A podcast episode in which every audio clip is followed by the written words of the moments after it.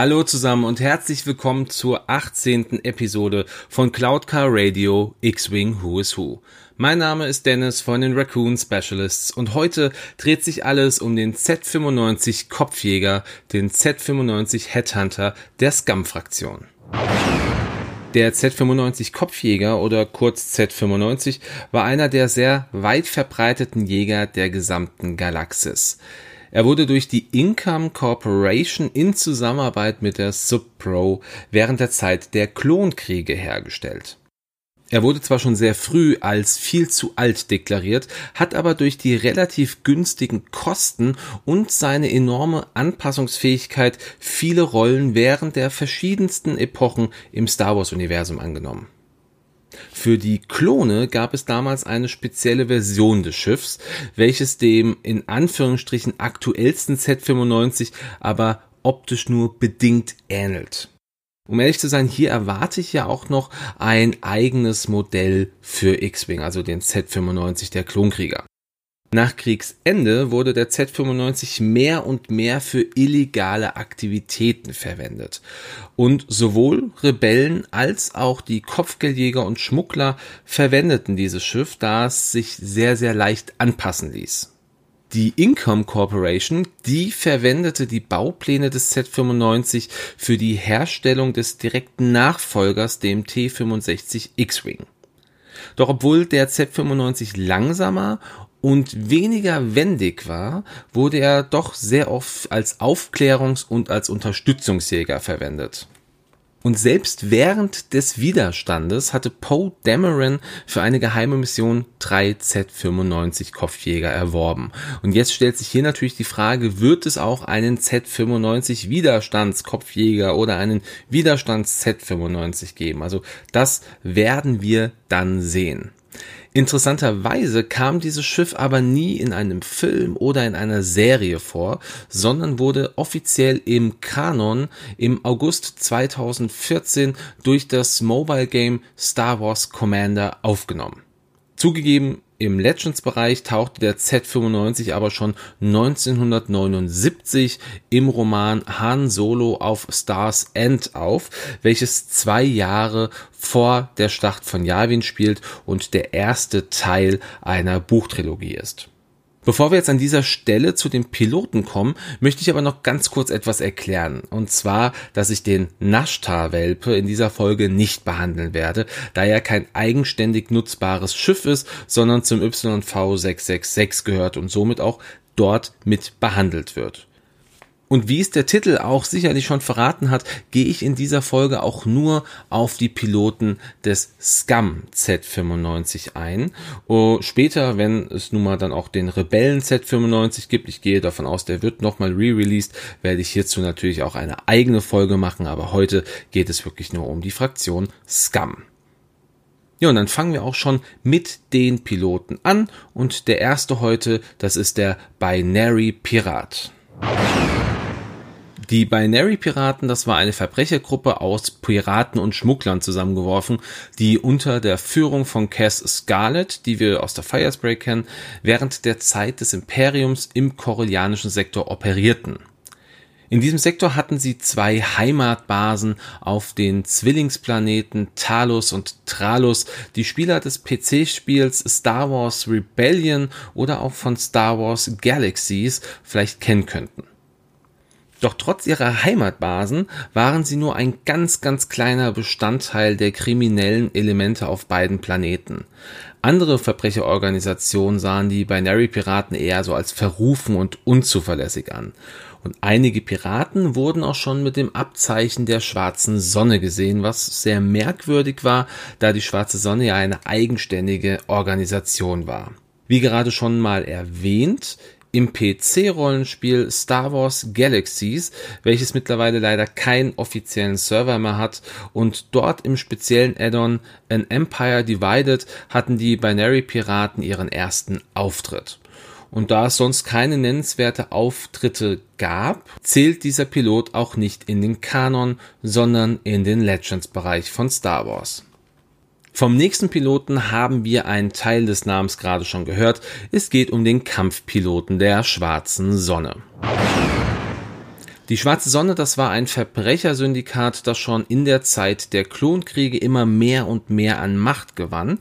Das gelang ihnen dadurch, dass die Jedis immer weniger Zeit für Strafverfolgung hatten, da sie sich auf militärische Schlachten einstellen mussten. Die ersten Anführer des Syndikats, das war eine Gruppe Adelige von dem Planeten Feline.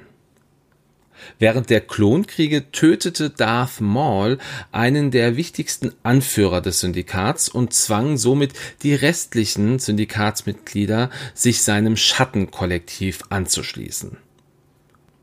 Nachdem die Klonkriege endeten, wollte sich der damalige Anführer der Schwarzen Sonne, Siton Mosch, mit dem Pike-Syndikat verbünden, um sich an deren Drogengeschäft zu bereichern.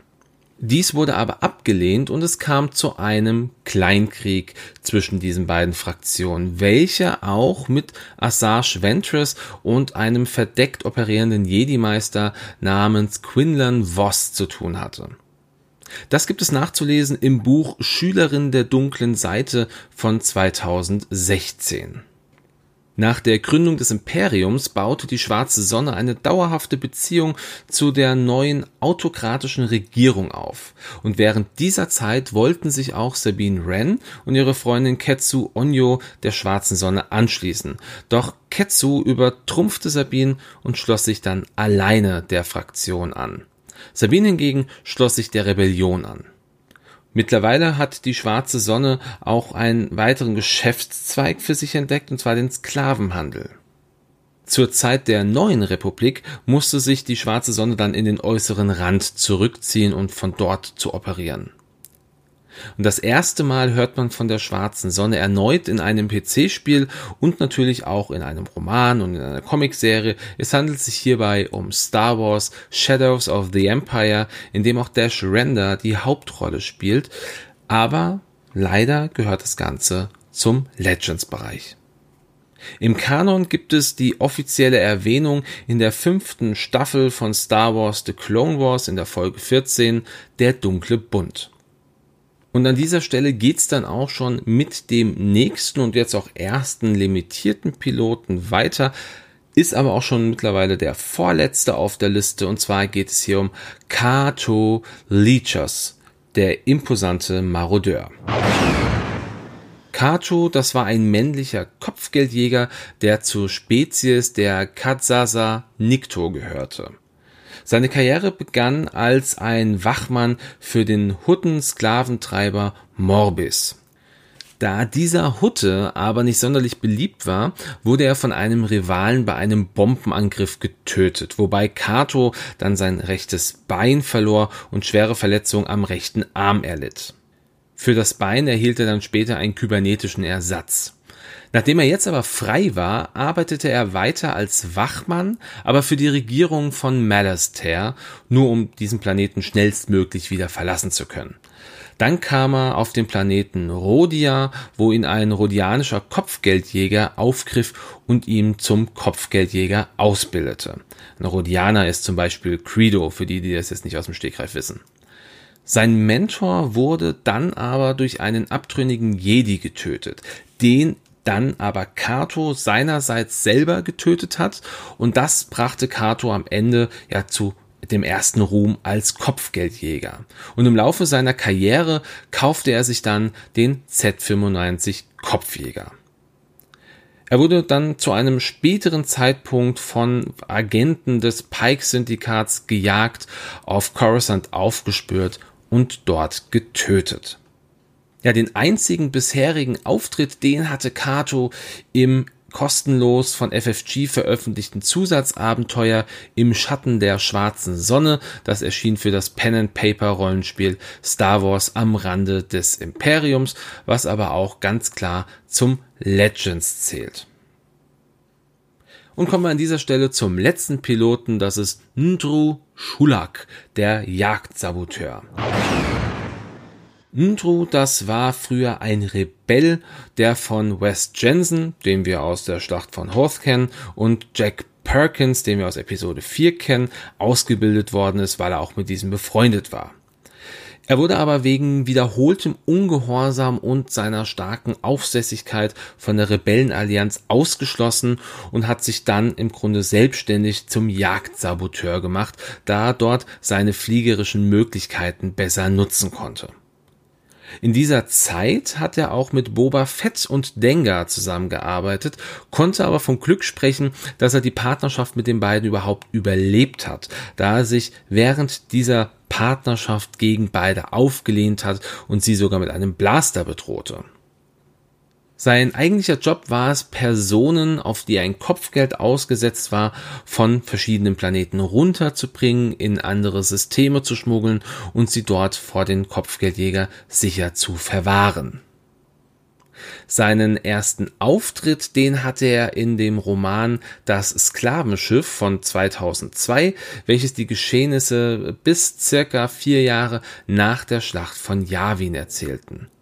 Und im Roman Der Kopfgeldjägerkrieg, die große Verschwörung, dort werden die Kopfgeldjäger-Kriege erzählt und mit diesem Buch wird da auch eine Reihe abgeschlossen. Und in diesem Roman schmuggelt Ndru Boba Fett nach Tatooine. Und dann sind wir jetzt auch schon wieder am Ende dieser Folge angelangt. Es waren natürlich jetzt nicht so viele Piloten. Ähm, sowas wie der Naschtalwelpe, den werde ich wie gesagt dann mit dem YV666 nachbringen, wenn dieser dann re-released wird. Ich möchte einmal Danke sagen für alle, die so fleißig immer zuhören, die auch gerne einen Kommentar da lassen oder auch einfach ein Like da lassen. Das freut mich immer sehr. Ich nehme das wahr und es zeigt mir einfach, dass ihr Spaß dran habt, was ihr hier hört. Ähm, natürlich freue ich mich auch über alle Kommentare, sei das eine Kritik, sei das ein Lob, egal. Schreibt mir das gerne rein. Wenn ihr das hört und wisst nicht genau, wo ihr das reinschreiben könnt, es gibt einmal die Möglichkeit über Podigy, wo wir diesen Podcast hochladen, das Ganze ähm, einzubringen. Oder wenn ihr das noch nicht tut, dann folgt uns gerne auf Facebook. Dort äh, ja, im Grunde bringen wir da immer die Informationen raus, wenn jetzt auch ein neuer Podcast rauskommt. Wir werden zum Beispiel jetzt demnächst in Cloud Car Radio über die Punkteanpassung jetzt für den Juli sprechen. Ähm, was ist so unsere Meinung dazu beispielsweise? Also von daher, wenn ihr Bock habt, lasst uns ein Like da. Wenn nicht, auch gar kein Problem. Wir freuen uns trotzdem über jeden Zuhörer. Ähm, des Weiteren möchte ich noch kurz die Folge 109 der Trickkiste von Games on Tables erwähnen. Dort spricht der Simon, äh, wie ich im Grunde auch immer einmal mit angebe, ähm, ja, über den Z95 an sich, über die Pilotenfähigkeiten, über das Schiff an sich, wie kann man es einigermaßen gut einbringen. Es ist auch eine recht kurze Folge. Ich glaube, die wird sogar kürzer als die jetzige hier, die jetzige äh, Podcast-Folge. Nichtsdestotrotz hört oder schaut da gerne mal rein, falls euch das Schiff ein bisschen mehr interessiert. Gut, dann war es das schon wieder. Ich sag vielen Dank fürs Zuhören, also erneut vielen Dank fürs Zuhören. Ich wünsche euch jetzt einen schönen Montag äh, oder einen Sonntag, je nachdem, ob ihr es jetzt schon am Sonntag hört, eine gute Woche, wann auch immer. Habt eine gute Zeit und ähm, dann hören wir uns bald wieder. Macht's gut und ciao.